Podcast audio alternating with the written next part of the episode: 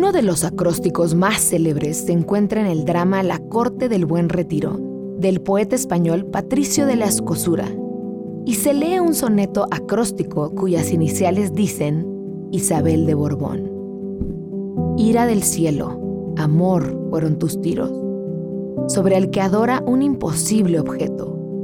Arde y su fuego que ocultó el respeto, bramando exhala en rápidos suspiros en vano ablandan bronces y porfiros, lágrimas de dolor, cruel aleto, dura suerte, no muda un solo afeto. En tanto el hombre cambia en raudos giros, bárbaro amor concede una esperanza, o que a olvidar me mueva su desprecio.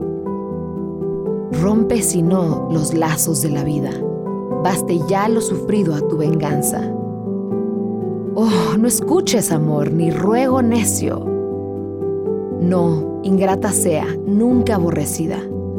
Es muy necesario aprender.